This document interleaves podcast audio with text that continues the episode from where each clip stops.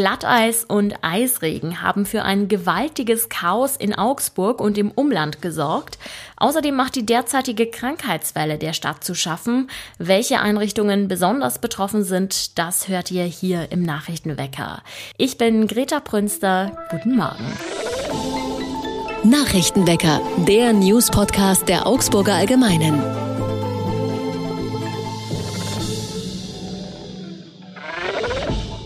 Wir starten rein mit dem wichtigsten aus Augsburg. Das neue Eisenbahnunternehmen Go Ahead im Augsburger Umland wird regelrecht vom Pech verfolgt.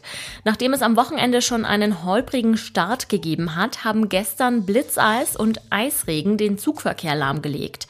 Tausende Pendler konnten nicht mehr weiterfahren und sind an verschiedenen Bahnhöfen rund um Augsburg gestrandet.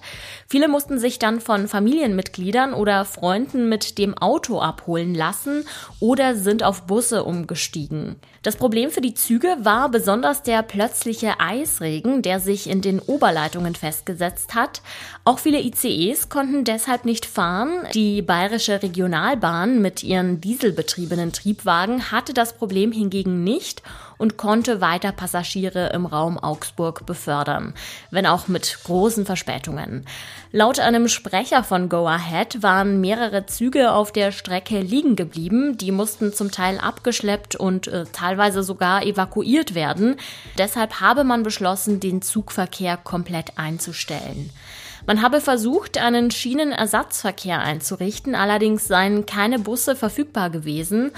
Auch für heute hat das Unternehmen schon mal vorsorglich Einschränkungen angekündigt, da wieder Minusgrade angesagt sind. Gerade der Niederschlag zusammen mit den kalten Temperaturen ist eine gefährliche Kombination, denn dann ist Blitzeis quasi vorprogrammiert.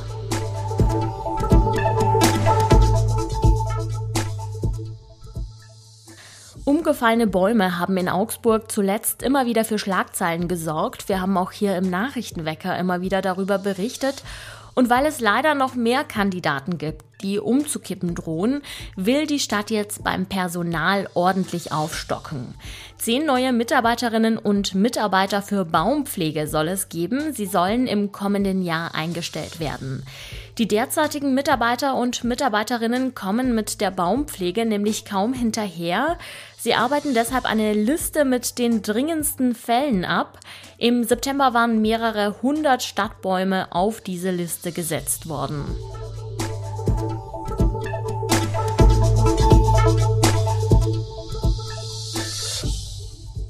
In Augsburg sind derzeit vier der 50 städtischen Kitas komplett geschlossen. Bei neun weiteren gibt es eingeschränkte Betreuungszeiten.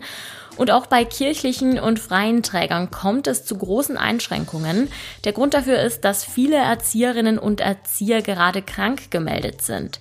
Die Maßnahmen werden so gut es geht mit den Eltern abgestimmt. Es wird zum Beispiel darum gebeten, dass die Kinder früher abgeholt werden. Auch unter den Kitakindern sind übrigens gerade überdurchschnittlich viele krank, heißt es von der Stadt. Zum einen wegen Corona, zum anderen wegen Grippe oder RS-Viren. Man hoffe, dass durch die freie Woche über Weihnachten die Krankheitswelle gebrochen werde, denn natürlich stecken sich die meisten Kinder und die meisten Erzieherinnen und Erzieher gegenseitig in der Kita an. Wir bleiben beim Thema Personalmangel. In Deutschland fehlt es an Einsatzkräften. Offenbar fehlt sogar ein ganzes Fünftel. Die Rettungskräfte schlagen deshalb Alarm. Ich spreche im Interview mit meinen zwei Kollegen Stefan Lange und Christian Grimm, den Berlin-Korrespondenten der Augsburger Allgemeinen, jetzt darüber. Hallo ihr beiden. Ja, schönen guten Tag aus Berlin. Hallo. Es gibt ja eine Faustregel. Es soll nicht länger als 10 bis 15 Minuten dauern, bis Einsatzkräfte am Notfallort sind. Aber wie lässt sich das denn verwirklichen, wenn Personal fehlt? Naja, das scheint genau das Problem zu sein, dass eben diese Grenze, die halt in den Bundesländern unterschiedlich festgelegt worden ist, ähm, da wird aber auch zum Beispiel unterschiedlich gemessen. Also die einen messen ab Eingang des Notrufs, die anderen messen äh, ab Ausfahrt des Rettungsfahrzeuges. Deshalb halt kommen da halt unterschiedliche Zeiten zusammen. Aber ich sag mal so über den Daumen so 12, 13 Minuten, dann sollte eigentlich dann im Schnitt der Rettungswagen äh, äh, bei, bei uns sein, wenn, wenn wir also einen Notfall haben. Und äh, das klappt halt offenbar schon lange nicht mehr, weil einfach nicht genügend Personal da ist.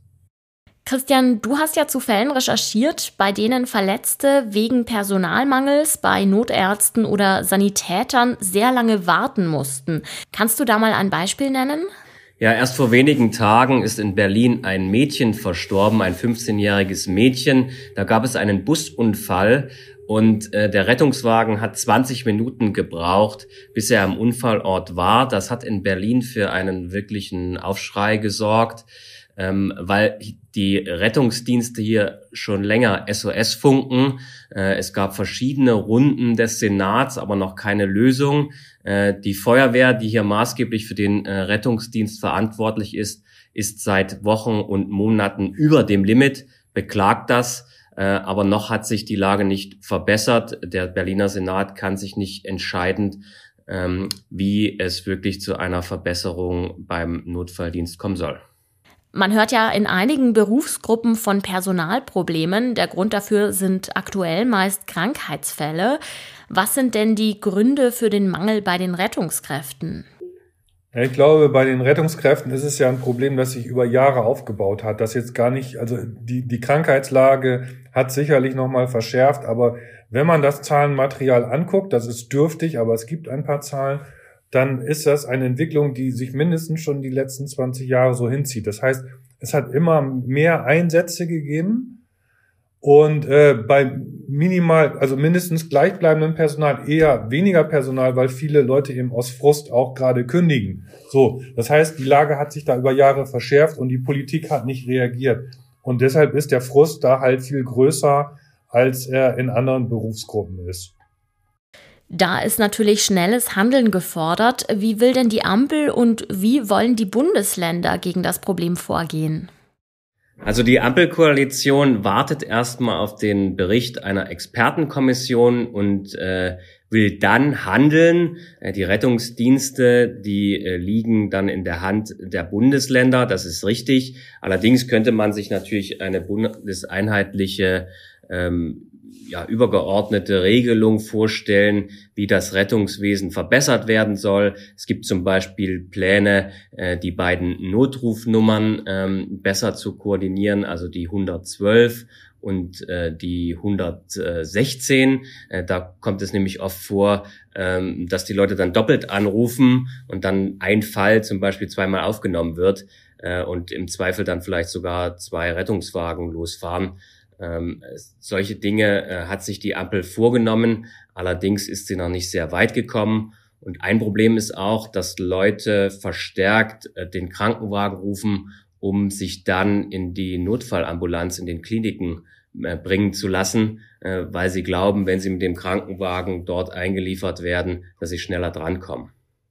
Okay, also das heißt, man müsste eigentlich auch eine Aufklärungskampagne starten, wofür die Rettungskräfte da sind und wofür nicht. Na ja, gut, das ist das eine. Also das ist schon tatsächlich beschämend. Da sagen die Rettungsleute, also wir sind kein Taxi und, und da muss man sich ja nur mal im Bekanntenkreis umhören. Also es gibt Leute, die sagen, ich kriege keinen Termin beim Zahnarzt, also lasse ich mich abends äh, in, die, in die Zahnarzt, in die äh, Notfallzahnambulanz äh, einliefern. Äh, das ist das eine Problem, also es ist Bequemlichkeit bei den Leuten. Auf der anderen Seite ist es aber ja wirklich so, dass du, äh, dass wir auch gerade auf dem, auf dem äh, Land gar nicht genügend Praxen haben und du tatsächlich auch das Problem hast, dass du auf, über Monate auf einen Termin warten musst. Also auch an der Stelle müsste Politik dringend nachbessern. Sie versucht ja schon seit Jahren den Ärztemangel äh, und den Mangel an Ärztinnen auch auch zu begegnen. Da passiert auch gar nichts und gerade auf dem Land wirklich ist es ja wirklich schwer. Derzeit müssen also wenige Einsatzkräfte viele Einsätze fahren. Inwiefern sind sie denn so überlastet, dass es vielleicht vermehrt auch zum Burnout kommen könnte? Also das, das ist einmal, einmal der Frust, ja, natürlich bei diesen Menschen, bei den, bei den Leuten, die im Rettungsdienst tätig sind, ist riesengroß. Äh, es gibt da also eine Befragung, dass sich eben 90 Prozent der Beschäftigten im Rettungswesen nicht vorstellen können, bis zu ihrer Rente im Beruf zu bleiben. Und äh, rund 40 Prozent überlegen, den Beruf zu wechseln, obwohl sie den eigentlich mal gewählt haben, äh, weil sie von der Sache überzeugt waren und diesen Beruf auch liegen. Also das sind natürlich Zahlen, äh, wo ich vermute, dass man die in anderen Branchen in dieser Masse nicht so findet. Also das ist wirklich, äh, da ist wirklich Alarmzustand, weil man muss sich das echt mal plastisch vorstellen du rufst Notarzt und hast wirklich Notfall, Schlaganfall, irgendwas. Und, und dann kommt keiner, weil keiner da ist. Das ist, das ist krass. Es gibt mehr Einsätze bei gleichbleibend wenig Rettungskräften. Ein Problem, das im Zweifel Leben kosten kann. Vielen Dank für eure Recherche, Christian Grimm und Stefan Lange in Berlin. Und auch das ist heute noch wichtig. Es wäre eine Erleichterung in der Energiekrise. Der Bundestag debattiert heute über die Preisbremsen für Erdgas, Wärme und Strom und will sie im Anschluss auch beschließen. Mit den Regelungen sollen Verbraucherinnen und Verbraucher sowie die Industrie entlastet werden. Was Kurioses habe ich natürlich auch noch für euch rausgesucht. Es sollte ein besonderer Marketing-Gag sein, Gin aus dem Bodensee. Ein Schweizer Catering-Unternehmen hat den edlen Tropfen extra in einer Edelstahlkugel im See versenkt. Als man die Kugel mit dem Gin dann 100 Tage später wieder rausziehen wollte, kam der große Schock, sie war einfach weg. Nur der Abdruck der schweren Kugel war noch am Grund des Sees zu sehen. Das Unternehmen hat dann natürlich Anzeige erstattet, was die Polizei in die Verlegenheit gebracht hat, den Grund des Sees von Tauchern absuchen zu lassen. Die Diebe müssen mit Spezialequipment angerückt sein, denn die Kugel fasste mehr als 2000 Liter Gin und war ganze 800 Kilo schwer. Das war's auch schon wieder vom Nachrichtenwecker. Ich bedanke mich fürs Zuhören. Mein Name ist Greta Prünster und ich bin auch morgen wieder für euch am Start, also hört gerne rein. Nachrichtenwecker ist ein Podcast der Augsburger Allgemeinen. Alles, was in Augsburg wichtig ist, findet ihr auch in den Show Notes und auf augsburger-allgemeine.de.